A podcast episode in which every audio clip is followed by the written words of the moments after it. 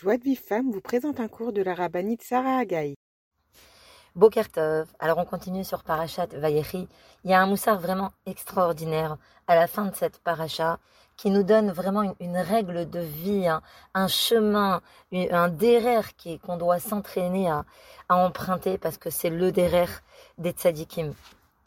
Je parle du comportement de Yosef et de sa grandeur. On connaît bien sûr la tzitkout de Yosef qui est appelée Ahad Sadik.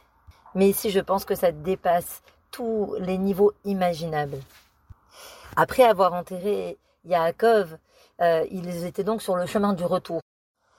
Et il se passa quelque chose d'assez spécial. En, revenant d'Eretz les frères remarquèrent que Yosef prenait un chemin inhabituel.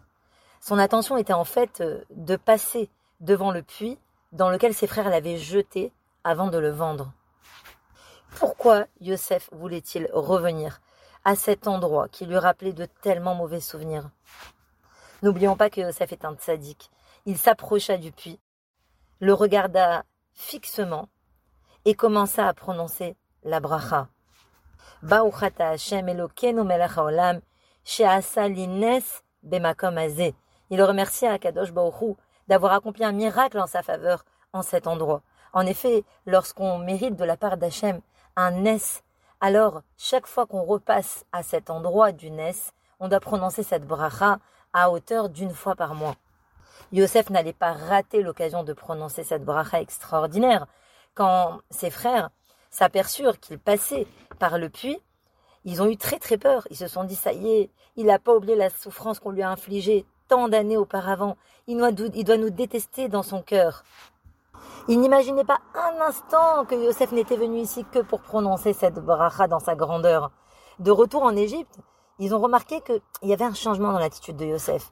Il les invitait plus à manger dans sa maison, comme il le faisait avant quand son père était encore en vie. Et à chaque occasion, les frères pensaient que Yosef leur avait gardé rancune envers eux. Mais Yosef ne faisait qu'agir l'Echem Shamaim. En fait, Yaakov avait toujours assis Yosef en tête de table. Mais après la mort de son père, Joseph ne voulait plus conserver cette position. Il se disait comment je peux m'asseoir en tête de table en présence de Yehuda, le roi, et de Réhouven, le premier-né? Et donc il contourna le problème en renonçant à inviter ses frères. Mais comment ceux-ci pouvaient-ils deviner ses intentions? Ils étaient persuadés que Joseph les détestait et qu'il cherchait maintenant à leur rendre le mal qu'il lui avait fait. Les frères dit alors à Bila, qui était très proche de Yosef, puisque Bila avait élevé Yosef, elle était un peu comme sa mère, et il dit Rabila comme ça, va dire à Yosef, ton père a ordonné avant sa mort que l'on te dise, pardonne la faute de tes frères. En réalité, Yaakov n'avait jamais dit une chose pareille avant sa mort. Mais les frères se disaient qu'il avait le droit d'affirmer cela, puisqu'il est permis de mentir au nom du shalom. Quand Yosef entendit leur message, il pleura, en constatant qu'il l'avait soupçonné de les haïr et de vouloir se venger d'eux. Écoutez ce, ce dialogue extraordinaire qui est rapporté par le Midrash. Les frères de Yosef se sont présentés devant lui ils sont tombés à ses pieds en disant Nous sommes tes esclaves. Mais Yosef les consola avec de douces paroles et leur dit N'ayez crainte, suis-je à la place d'Hachem? Si dix bougies n'ont pas pu éteindre une lumière, comment une bougie pourrait-elle en éteindre dix? Vous êtes comparés au sable de la mer. Qui peut détruire le sable de la mer? Vous êtes comparés aux bêtes des champs. Qui peut les exterminer? Le monde ne peut exister sans vous. De même qu'il y a douze heures dans le jour et douze heures dans la nuit douze mois et douze signes du zodiaque. De même, doit-il y avoir douze tribus. Croyez-vous que je puisse changer le plan du monde? N'ayez pas peur, leur dit Yosef. Voilà la grandeur de Yosef, mes amis. Ses frères le détestaient, lui avaient fait du mal, mais il ne leur a pas rendu ce mal. Il leur a répondu avec des paroles pleines de bonté. Il est l'antithèse même de Caïn qui a tué son frère Evel, d'Esav qui cherchait à se venger de Yaakov et d'Ishmael qui détestait Yitzhak. Vraiment, mes amis, je pense que là, il y a un des plus beaux moussards de toute la Torah dans cette histoire. Youssef a une réaction incroyable. Déjà, quand il s'était dévoilé à ses frères en disant Annie Youssef, il leur avait dit Ne soyez pas tristes de m'avoir vendu, ni en colère de me voir régner, car c'est Hachem qui m'a envoyé ici. Ce n'est point vous qui en avez été la cause. Et quand Youssef vit que ses frères étaient encore en état de choc, il les apaisa avec des paroles douces, convaincantes, vous voyez, je suis Yosef, je n'éprouve pas de haine envers vous, tout comme je n'en éprouve pas envers Binyamin, qui n'a pas pris part à ma vente. Il embrassa ses frères, il pleura avec eux, afin de les rassurer. Comment est-ce possible d'avoir un comportement pareil? Comment est-ce qu'on peut arriver à ne pas en vouloir à, des personnes qui nous ont fait autant de mal?